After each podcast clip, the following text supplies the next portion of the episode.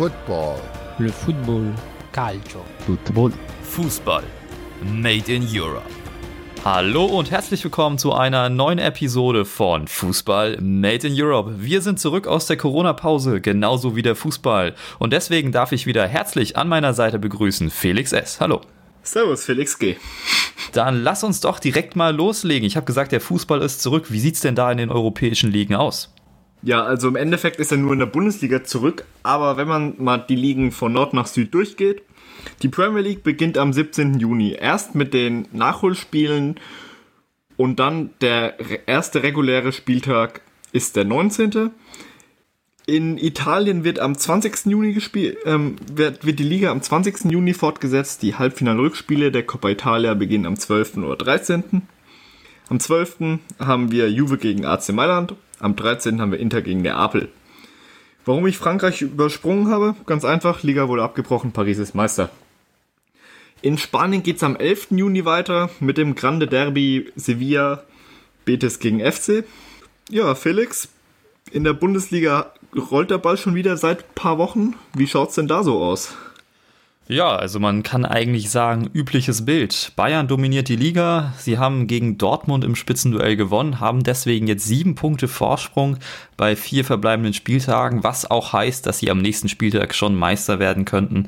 Es gibt aber einen Kampf um die Champions League Plätze, der ist ganz spannend, zwischen Leipzig, Gladbach und Leverkusen mit 59, 56 und 56 Punkten. Und ja, vor Corona war Köln noch der Überflieger. Jetzt seit dem Restart, gab es nur drei Unentschieden und zwei Niederlagen. Dann gibt es noch ein, zwei Themen außerhalb des rein sportlichen. Und zwar ja, hat sich die Bundesliga klar gegen Rassismus positioniert. Wobei man aber auch sagen muss, dass der Impuls da eher von den Spielern kam und nicht von der Liga. Äh, hat angefangen mit einzelnen Protesten, zum Beispiel Weston McKenney, der eine Armbinde getragen hat, um an George Floyd zu erinnern, der von einem Polizisten in den USA ermordet wurde. Oder auch äh, Jaden Sancho und Ashraf Hakimi, die das Ganze mit ähm, T-Shirts unter ihren Trikots gemacht haben. Sancho hat dafür sogar noch eine gelbe Karte während des Spiels gesehen.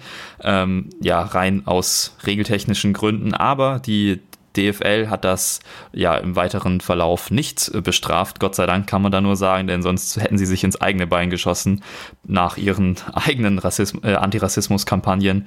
So kann man da eigentlich nur sagen, gibt die Liga ein sehr positives Bild ab. Am letzten Spieltag haben, glaube ich, fast alle Vereine ähm, kurz vor Beginn des Spiels am Mittelkreis ähm, sich hingekniet, um eben ihre Solidarität auszudrücken und äh, dem Black Lives Matter Movement ähm, ja, das weiterhin zu unterstützen. Dann sind die Verhandlungen um die TV-Rechte der Bundesliga gestartet.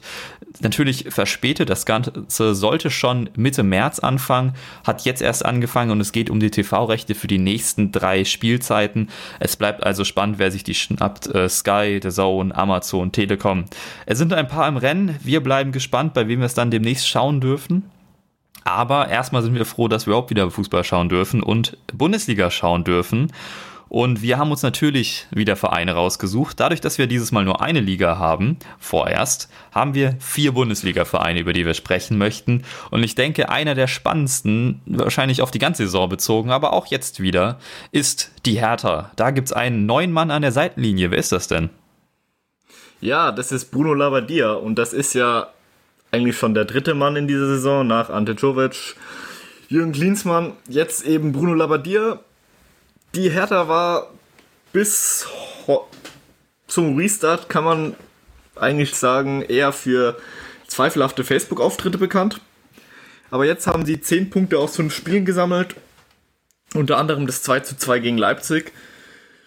Und sie haben auch stark gegen den BVB verteidigt. Aktuell stehen sie mit 8, 38 Punkten da. Sie sind 7 Punkte hinter dem 6 also hinter Europa, weil man ja so zwischenzeitlich dann an, angefangen hat, nach Europa zu stielen. Sie haben aber auch 10 Punkte Vorsprung auf die Relegation, also von daher sind sie in ruhigen Fahrwassern mittlerweile. Wenn man sich fragt, wie ist das denn eigentlich jetzt, dieser aktuelle Höhenflug zustande gekommen, fällt auf erstens die Defensive auf. Sie haben seit Restart nur drei Gegentore kassiert, nur Dortmund war besser, die haben zwei. Labadia hat auf ein 4-2-3-1 umgestellt im Endeffekt kann man sagen, er kombiniert Erfahrung und Konstanz. wenn man auf die Mannschaft guckt, gehe ich mal kurz durch, haben wir ja Rune Jahrstein, Peter Pekarik, Boyata, Torunariga und Mittelstädt in der Abwehr. Davor Skjelbred Grujic, im, Mittel, im offensiven Mittelfeld dann Dori Luke Bacchio rechts, Darida und Dilrosun, beziehungsweise Dilrosun ist verletzt, da wird dann wahrscheinlich Kunja spielen, wie davor auch schon mal, und Ibisevic. Warum sage ich Erfahrung? Auf der einen Seite lediglich ähm, vier Spieler oder Stammspieler wie Ibisevic, Jahrstein, Sklerbel und Pekarik sind über 30. Jahrstein 35 und Ibisevic auch. Äh, gegen Dortmund hat die älteste Startelf der Saison gespielt, mit 28,4 Jahren. Nur ähm, Union und Düsseldorf waren in der Saison bislang älter. Ja, wie kommt denn dieses Verteidigen zustande? Was gegen Dortmund enorm aufgefallen ist, ist auf der einen Seite die Lauffreude von Wladimir Darida, der seinen eigenen Bundesliga-Rekord mit 14,7 der gegen, Augsburg hat er einen Bundesliga-Rekord für die größte Laufleistung aufgestellt. Den hat er gegen Dortmund direkt wieder gebrochen, indem er 14,7 Kilometer gelaufen ist. Da muss ich eine kleine Korrektur einwerfen. Gegen Augsburg war das der Saisonrekord und äh, dann im Spiel danach, das war dann der Bundesliga-Rekord sogar. Ah, okay. Ja, gut. Danke. Also er jagt die Rekorde. Wortwörtlich. Warum äh, läuft Darida so viel? Denn Hertha verschiebt viel, sehr viel sogar. Beispiel gegen Dortmund haben sie mit sechs Mann in Richtung des Ballführenden verschoben. Liegt vielleicht auch daran, dass Dortmund gerne Seiten überlädt und sie haben dann einfach so konsequent in Richtung der Seite geschoben, dass einfach nichts mehr zu überladen war. Ja, die Mittelfeldspieler wie zum Beispiel Skjelbrett und Grujic rücken sehr gerne nach hinten, damit die Außenverteidiger im Liverpool-Stil aufrücken können. Sie rücken gerne so weit auf, bis auf Höhe der gegnerischen Abwehrkette. Auf der einen Seite unterstützen die Sechser eben so dann den Spielaufbau. Die, durch die Verstärkung der Flügel rücken die Flügelstürmer dann leicht ins Zentrum. Sie driften in die Mitte ab. Das kommt vor allem einem recht abschlussstarken Dudilike Bacchio zugute. Und die Flankenpositionen haben natürlich das Ziel wieder die Bijevic, der recht kopfballstark ist. Und ähm, Christopher Piontek ist natürlich auch kein kleiner. Das stimmt. Also, das ist auch auf jeden Fall aufgefallen in den ersten Spielen. Ich fand es zum Beispiel gegen Hoffenheim, als sie, ähm, finde ich, etwas überraschend mit 3 zu 0 gewonnen haben, fast noch ermüdend, dass da wirklich im Offensivspiel nur Flanken äh, geschlagen wurden. Ähm, das ja, ist natürlich immer etwas langweilig mit anzusehen. Dann gewinnen sie 3-0. Der Erfolg gibt ihnen dann sozusagen recht. Man muss aber auch sagen, das Ergebnis hat nicht ganz den Spielverlauf wieder gespiegelt. Und in den ja. Spielen danach ist das so ein bisschen runder geworden, das Bild, das Labadia da mit der Mannschaft zeichnet. Ähm, klar, immer noch der Flügelfokus, aber es sind nicht nur Flanken. Man hat allerdings auch gesehen, dass dieser Flankenfokus auch Probleme bringen kann. Zum Beispiel gegen Dortmund, klar. Man verliert nur 1 zu 0, aber man muss auch sagen, offensiv ging da wirklich sehr, sehr wenig. Denn Ibisevic war komplett verloren in dem Spiel. Und dann auch die ja, Flügelspieler wie Dilrosun, der früh raus musste, oder auch ein Luke Bacchio, haben da wenig Land gesehen. Da hat dann einfach so ein bisschen die Unterstützung gefehlt. Aber vielleicht war das auch der Spielplan, da dann eben möglichst kompakt zu stehen und vielleicht auf ein spätes Tor zu hoffen. Das kann ich natürlich nicht beurteilen, ob es vielleicht auch daran lag, dass das Mittelfeld nicht so sehr nachgerückt ist. Aber sonst muss man sagen, lässt sich das schon ganz gut anschauen, was die Hertha da macht. Ist jetzt kein Hurra-Fußball, aber das, was man von Labadia eigentlich so kennt. Guter, solider, ja, ähm, ja höheres Mittelfeld Bundesliga-Fußball. Genau unterschreibe ich dir noch, ähm, was vielleicht an der Stelle auch recht interessant ist, dass die Geisterspielatmosphäre im Olympiastadion der Hertha eventuell zugutekommt. Denn die fehlenden Fans nehmen den Druck von den Spielern. Normalerweise wird von der Ost in der Ostkurve viel gepfiffen. Vor allem, wenn es nicht so läuft wie in den letzten Wochen ist meine Vermutung, dass das ja die Spieler vielleicht auch ein bisschen entlastet, wenn man nicht immer den Druck hat, bei jedem Fehler gleich negatives Feedback zu kommen. Ist jetzt nur. Ja, vor allen Dingen auch bei der Spielweise der Hertha. Also dieses, ähm, ja, dieser gut. Fokus auf die Defensive und dann dieses Hin- und Herpassen zwischen den Innenverteidigern. das ist ja schon wirklich, kann auch ermüdend und langweilig sein. Und ich glaube, Fans würden da schneller mal pfeifen, im Sinne, spielt doch mal ja. wieder nach vorne. Und so können sie das halt einfach die halbe Stunde lang machen, dieses Gefühl pro Spiel machen. Und es funktioniert. Ja, genau. Was ähm, jetzt auch noch in den nächsten Tagen interessant wird oder in den nächsten Spielen, dass ähm, das hohe Tempo zuletzt gegen Augsburg und jetzt dann auch eben am letzten Wochenende gegen Dortmund besonders in den ähm, zweiten Halbzeiten erkennbar wurde. Also das hohe Tempo fordert Tribut. Was an der Stelle wieder interessant ist, dass bis jetzt ähm, Labadia lediglich in den fünf Spielen dreimal die Startelf geändert hat. Und es betraf einmal die Verletzung von Plattenhardt und dann nochmal die Verletzung von Kunja. Äh, also die Verletzung von Del Rojo. Sonst, also, ja, bin mal gespannt, wie ähm, es bei der Hertha eben läuft, wenn sie mal rotieren müssen, fitnessbedingt, und ob es dann eben Ausschläge nach unten gibt. Ja. Genau. Muss aber sagen, dass es auch sehr interessant ist, dass dann eben jemand so wie Peter Pekarik, den ich jetzt gar nicht mehr erwartet hätte, ähm, plötzlich, ja. plötzlich wieder eine Rolle spielt und auch ein Ibisevic jetzt plötzlich der Stürmer wieder ist bei der Hertha. Also da ist, glaube ich, auch einfach, das war jetzt vielleicht auch in den ersten Spielen erstmal so ein bisschen ankommen, in Ruhe wieder die, die Basics erlernen und dann kann man vielleicht auch wieder anfangen durchzurotieren und mal neue Spieler reinzuwerfen, wobei man es ja jetzt auch teilweise muss durch äh, Verletzungen. Aber das könnte, könnte wirklich interessant werden. Ja, vor allem, wenn man dann auch beispielsweise mal auf einen Piontek guckt, der halt hinter Ibisevic nur die zweite Geige spielt. Wobei da kann ich mir halt eben vorstellen, dass jetzt heißt, ja, okay, gut, wir gehen mit Ibisevic äh, bis zum Sommer, bauen dich währenddessen mit Einwechslungen etc. pp. auf und dann eben ab Sommer dann in der für die neue Saison mit Piontek als ja, alleinigen oder als Stürmer Nummer 1. Apropos Sommer, ab 1. Juli kommt Luca Toussaint von Juli, äh, jetzt sag ich schon von Juli, von Olympique Lyon. Da kam heute die, Mittag die Info, dass das geklärt ist. Ja. Genau, dann würde ich sagen, Felix, machen wir weiter mit dem Verein, der auch recht positiv beäugt wurde in den letzten Wochen, nämlich Bremen. Was geht da? Die gewinnen auf einmal wieder. Gut, das kann man jetzt über Schalke nicht behaupten, aber bleiben wir im Norden. Was geht das, bei Bremen?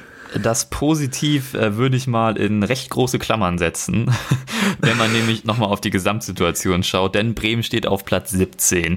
Sie haben drei ja. Punkte äh, Rückstand auf die Relegation, sechs Punkte Rückstand auf Platz 15, also auf das rettende Ufer. Sie haben die schlechteste Offensive und die schlechteste Defensive der Liga. Und man muss auch sagen, sie stehen zu Recht da unten, denn selbst nach Expected Points hätten sie zwar drei Punkte mehr, aber auch das würde immer noch Platz 17 bedeuten. Jetzt hast du es angesprochen, sie wurden ein bisschen positiver beäugt. Das stimmt, sie haben seit dem Restart zehn Punkte aus sechs Spielen geholt.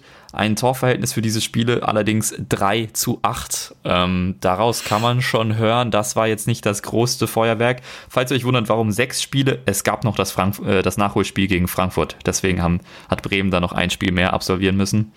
Ja, aber 3 zu 8 ist natürlich jetzt ähm, klingt erstmal ganz gut. Nur acht Gegentore in sechs Spielen, vor allen Dingen, wenn man weiß, dass äh, sieben davon in zwei Spielen gefallen sind, nämlich eine 1 zu 4 Niederlage und ein 0 zu 3. Allerdings auch eben nur drei geschossene Tore in sechs Spielen. Das ist das andere Problem. Also die Defensive ist seit dem Restart deutlich stabiler, was auch die Tore schon sagen. Aber nach vorne geht halt dafür nichts ich wollte erst sagen, fast gar nichts, aber ich muss einfach sagen, nichts. Sie haben jetzt natürlich diese zehn Punkte. Das liegt daran, dass sie zwei Siege geholt haben, zwei 1 zu 0 Siege. Ähm, jeweils hat Bittenkurt den Treffer erzähl, erzielt, das eine andere Tor beim 1 zu 4, das hat Gebre Selassie gemacht. Und ihr hört schon einen Namen, das sind beides keine Stürmer, denn keiner der Stürmer trifft aktuell. Wir haben einen Sargent, der spielt, wir haben einen Selke, der spielt, beide immer mal so ein bisschen abwechselnd. Auch ein Rashica, der Top-Torschütze bei Bremen mit sieben Toren, trifft nicht. Also es ist aktuell ja, offensiv ganz schön mau. Normalerweise setzt Kofeld aktuell auf ein 4-3-3 mit recht defensiver Ausrichtung. Das heißt, dass auch schon mal ein Kevin Vogt im Mittelfeld spielt, was bis auf das letzte Spiel eigentlich immer der Fall war. Ähm, aber auch weil Bargfrede noch nicht komplett fit ist und sonst aber auch die ganze Art und Weise, man hat ja auch schon gesehen, dass ein Eggestein und ein Klaassen das Ganze offensiver interpretieren können. Aktuell ist das nicht der Wie Fall. in der letzten Saison. Genau, aktuell ist das eben nicht der Fall.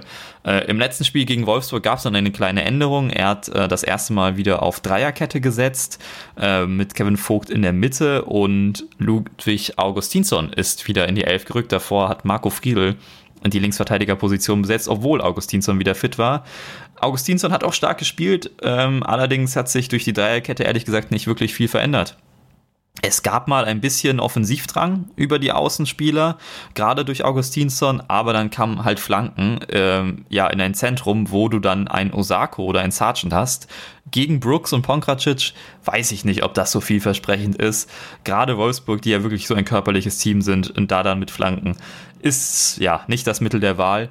Wenn es bei Bremen mal schneller geht, dann eigentlich durchs Mittelfeld, aber das verpufft immer relativ schnell nach vorne. Apropos verpuffen. Da kommt der perfekte Übergang. äh, denn äh, das kann man allgemein über das Bremer Spiel sagen. Sie fangen gut an und hinten raus wird's schlecht.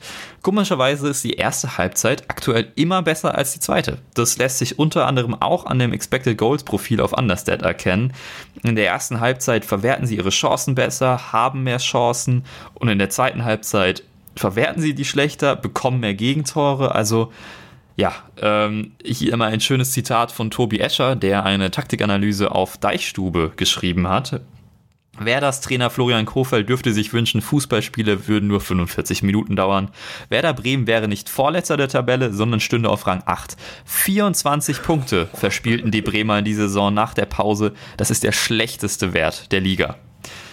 Scheiße. Ja, jetzt könnte man natürlich schlussfolgern, ist das vielleicht ein Fitnessproblem? Da muss ich euch Werderaner leider enttäuschen. So einfach ist die Sache nicht, denn das ist die einzige Statistik, in der Werder Bremen besser ist als der Durchschnittswert der Liga, die Laufleistung.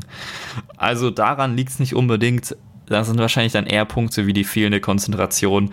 Und gerade wenn man sieht, wie Bremen auch die letzten Minuten immer verteidigt, das ist schon sehr Harakiri und dann beim 1-0 gegen Freiburg auch mit äh, wirklich sehr viel Glück hat das noch funktioniert. Ähm, ja, man muss aber auch Und sagen. starken Pavlenka. Der sowieso, der sowieso. Ich weiß nicht, wie es um Bremen aussehen würde ohne ihn. Sie hätten laut Expected Goals sogar noch mehr Gegentore bekommen sollen. Also, das äh, ist ein dunkles Bild, was sich da zeichnet. Aber Ja. sie sind noch nicht abgeschrieben. Gerade moralisch ist das eine Sache, die wirklich nochmal Feuer gibt. Diese englische Woche war wichtig. Neun Punkte in der englischen Woche, ein 0 zu 0 gegen Gladbach, gegen ein Spitzenteam, dann die beiden 1-0-Siege. Das hat nochmal Feuer entfacht, wo man eigentlich gedacht hat, ähm, da ist es zu nass für ein Feuer, aber auch an der Weser kann das noch brennen. Äh, sie haben die Anfeuerung von der Bank, das ist plötzlich so ein Ding geworden, worüber sich jetzt auch schon gegnerische äh, Trainer beschwert haben, wie Hütter oder auch Glasner, der davor gewarnt hat. Die Bank macht richtig Stimmung und das scheint eigentlich auch zu funktionieren wäre dann noch irgendwie Offensivdrang, den die Bank aufs Feld werfen könnte. Aber es gibt noch einen weiteren Hoffnungsstimmer Werder-Fans. Bleibt dran, das Restprogramm. Als nächstes geht es nämlich gegen Paderborn, gegen Platz 18. Da würde ich jetzt mal die Phrase in den Raum werfen, ist ein Sieg Pflicht? Denn sonst ähm, kann man das Ganze vergessen. Danach gegen Bayern, gut, kann man vielleicht außen vor haben, aber danach trifft man noch auf Platz 15 und auf Platz 12 auf Mainz und Köln. Es ist also was möglich. 18, 15 und 12. Das sind die Platzierungen, gegen die Bremen Punkte holen muss und meiner Meinung nach auch kann. Da sind einzelne Sachen, die die Spiele bestimmen. Sie hätten vielleicht gegen Wolfsburg nicht 1 zu 0 verloren, wäre da nicht der individuelle Fehler gewesen. Und das trifft auch auf die letzten Spiele zu. Sie stehen defensiv wirklich sehr stabil. Aber auch mit 0-0s in diesen restlichen Spielen wird es nicht reichen. Deswegen offensiv muss irgendwas passieren. Rashica war jetzt auch angeschlagen, das letzte Spiel, könnte wieder fit werden zum nächsten Spiel, steht noch etwas in den Sternen. Gibt aber auch nur noch eine gute Nachricht. Ähm, Füllkrug hat sehr profitiert von der Corona-Pause, denn plötzlich ist er nochmal ein Kandidat für die letzten Spiele. Kofeld hat sich heute geäußert. Oh. Aktuell sieht es so aus, für 15, 20 Minuten, also so für die letzten 15, 20 Minuten könnte er spielen. Vielleicht ist das nochmal der entscheidende Impuls, ähm, den Werder da braucht. Wir werden es sehen. Oh, das wäre doch schön, wenn Niklas Füllkrug eingewechselt wird und in den Einwechslungen Bremen zum Klassenerhalt schießt. Das wäre eine noch Geschichte, die so nur der Fußball schreibt. Genau. ja. So, dann kommen wir doch mal zu einem Verein ähm, am anderen Tabellenende, nämlich relativ weit oben. Auf Platz 3 mit drei Punkten Vorsprung vor den ganz am Anfang angesprochenen äh, Gladbachern und Leverkusenern im Kampf um die Champions League Leipzig. Wie sieht's denn bei denen aus seit dem Restart, Felix? Ja, also seit dem Restart nicht so rosig. Zwei Siege, drei Unentschieden. Sie stehen jetzt äh, auf Platz 3 mit 59 Punkten und haben drei Punkte Vorsprung auf die punktgleichen Gladbach und Leverkusen. Die ähm, drei Unentschieden. Man hat auch schon vor der Pause zweimal in Folge ähm, Unentschieden gespielt, nämlich unter anderem gegen Wolfsburg und Leverkusen. Also kann man sagen, dass man seit drei, dass man zwischen- zwischenzeitlich drei Spiele sieglos war. Man hat jetzt nach der Pause demzufolge neun Punkte aus fünf Spielen. Ja, wenn man sich jetzt fragt, warum das der Fall ist. Felix, was wäre so deine Idee, um noch kurz auf die Mannschaft zu schauen, was vielleicht auffällt? Kampel ist wieder fit, im Mittelfeld gesetzt, wenn er denn fit ist. Nagelsmann sagt dazu, er hat eine ganz gute Kombination aus fußballischer Qualität und guten Balleroberungsmomenten. Er verkörpert auf der sechsten Position sehr viel von dem, was ich da auch sehen möchte. Gegen Freiburg und gegen Mainz hat er schon Tore vorbereitet. Sehr sehenswert. Gegen Mainz war das, ähm, das eine Dribbling. Empfehle ich noch jedem von euch, richtig schön anzuschauen. Dann, was auch noch auffallenswert war, dass Dani Olmo in den letzten vier Spielen von Anfang an gespielt hat, der Wintertransfer. Und ähm, Marcel Sabitzer zw- zwischenzeitlich dreimal auf der 6 gespielt hat. Vor allem jetzt auch letztens gegen Paderborn. Ja, genau. Also für mich wollte gibt's- ich dich jetzt. Genau. Ja. Äh, für mich gibt's Schieß los. Äh, verschiedene Gründe. Ehrlich gesagt ist Kampel sogar einer davon.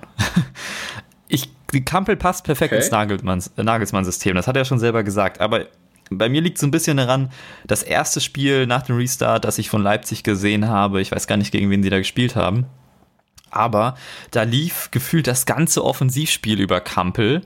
Und das ist insofern positiv, weil Kampel ein sehr guter Spieler ist und viele Dinge macht, die Nagelsmann macht. Es ist insofern aber auch negativ, da er das ganze Spiel an sich zieht und ein wenig verloren geht von dem, was RB davor ausgemacht hat. Und zwar war das die Variabilität im Offensivspiel, die ich jetzt so ein bisschen vermisse.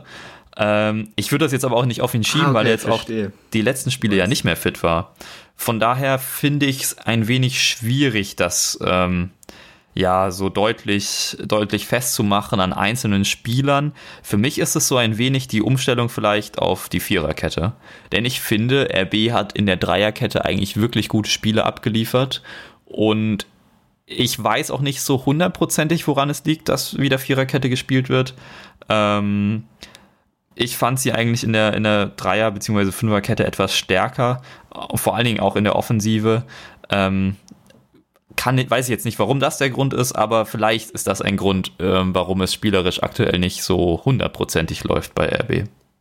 Was auf jeden Fall auffallend ist, bei ähm, Stichwort spielerisch nicht so läuft, dass sie die Ausgleiche gegen Hertha und Paderborn in den letzten 10 Minuten kassiert haben. Paderborn Nachspielzeit, Hertha in der 82. Und gegen Freiburg hatten die noch richtig Glück. In der 94. nimmt der Videoassistent den Treffer von Robin Koch zurück. Vielleicht ist es eine Kopfsache, wenn man jetzt dreimal quasi den Ausgleichstreffer noch so spät kassiert, aber das ist im Endeffekt dann auch nur wieder eine in den Raum geworfene Frage. Was Ja, bei ich, ich finde die, ich find die aber berechtigt. Also ich finde die Frage vollkommen berechtigt, denn Nagelsmann, man weiß es ja, gibt gerne auch viele Anweisungen. Es ist auf jeden Fall kein, kein einfaches ähm, Unterfangen, das die Spieler da haben auf dem Feld. Und vielleicht ist das dann wirklich gar keine Übermüdung in den Beinen, sondern eine Übermüdung im Kopf. Dadurch, vor allem gegen, eine ganze Saison machen Ja. musst, ja. gegen Paderborn und Freiburg war es eben ein, ähm, eine Standardsituation und gegen Hertha war es eben der Elber, den Piontek reingemacht hat. Ja, das Also- gerade die Standardsituation, das sind ja dann Unkonzentriertheiten. Also es ist ja nicht so, Ja. als hätte Leipzig das beides mal nicht verteidigen können, weil es so geniale Ecken waren. Hätten sie beides mal. Aber ich erinnere mich jetzt an das gegen Paderborn. Da schläft halt Mukiele komplett. Mukiele he äh, ja. hebt halt das Abseits auf und dadurch entsteht dann überhaupt erst das Gegentor, weil er nicht mit rausschiebt mit dem Rest. Und das ist jetzt nicht unbedingt seine Schuld. Ich, das ist nur exemplarisch für das, was ich da ähm, vielleicht anbringen möchte oder bei dem ich dir eigentlich zustimmen möchte. Ja, okay. Ja gut, dann ähm, hätten wir das Spielerische auf der Leipziger Seite abgehakt. Was worüber bei, ähm, in Leipzig in den letzten Tagen auch viel gesprochen wurde, ist, dass Red Bull 100, äh, also Raber 100 Millionen Euro Schulden erlassen hat. Könnte man so sagen. Es handelt sich hierbei um einen sogenannten Debt Equity Swap. Das ist die Umwandlung von Verbindlichkeiten, also Debt, in bilanzrechtliches Eigenkapital, Equity. Es dient der Bilanzoptimierung, ist nichts Unü Unübliches. Sorry. Und in der freien Wirtschaft wird es ist es sogar ein recht häufiger Vorgang. In der Vergangenheit hat das sogar auch mal der HSV gemacht. Ja, wie also, der Schwabe allerdings sagen würde, hat das Ganze ein Geschmäckle. Also das. Ja, ja gut, definitiv. Gerade weil auch ich, ich, es gab, es ging in diesem Zusammenhang ging auch immer das schöne Zitat rum. Äh, ich habe es jetzt leider nicht mehr wortwörtlich vor mir, dass äh, Red Bull ja doch nur ein ganz normaler Sponsor sei. Und dann kurz darauf kam die Meldung, ja, Red Bull erlässt RB 100 Millionen Schulden. Das ist in der äh, freien Wirtschaft natürlich auch etwas, das gerne passieren kann und dass, dass Schulden erlassen werden und so weiter. Das ist wirklich nichts Unübliches. Aber äh, dieses Konstrukt ähm, RB, dass es gerade dort passiert, wo immer gesagt wird, nein, nein, hier ist alles ganz normal, das hat natürlich dann wirklich äh, diesen Beigeschmack. Und ja, ich glaube, da kann jeder selber von halten, was er will. Ähm, bei mir ist es auf jeden Fall eher weniger, was ich davon halte. Ja, verständlich. Vor allem, wenn dazu kommt, dass ähm, Minzlaff, als er eben unter anderem die Aussagen gemacht hat, dass sie kein Geld von RB bekommen, es schon bilanzmäßig klar war, dass da jetzt was zurückerstattet wird. Ja. Weiß nicht, ob du den Artikel letztens oder den Thread auf Twitter gesehen hast. Äh, nee. Auf welchen ich meine. Dann schicke ich ihn dir später nochmal. Ja. Genau, und ihr findet den natürlich verlinkt in den Show Notes. Den Service bieten wir euch genau. sowieso.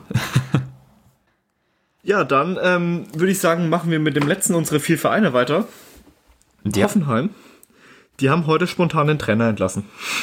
Das, äh, also spontan trifft es, glaube ich. Ich habe heute die. Also so hat's. Ich habe die Einmeldung aufgemacht und so. Oh, warte, was? Ja, genau das wollte ich auch gerade sagen. ging, ging mir eins zu eins so.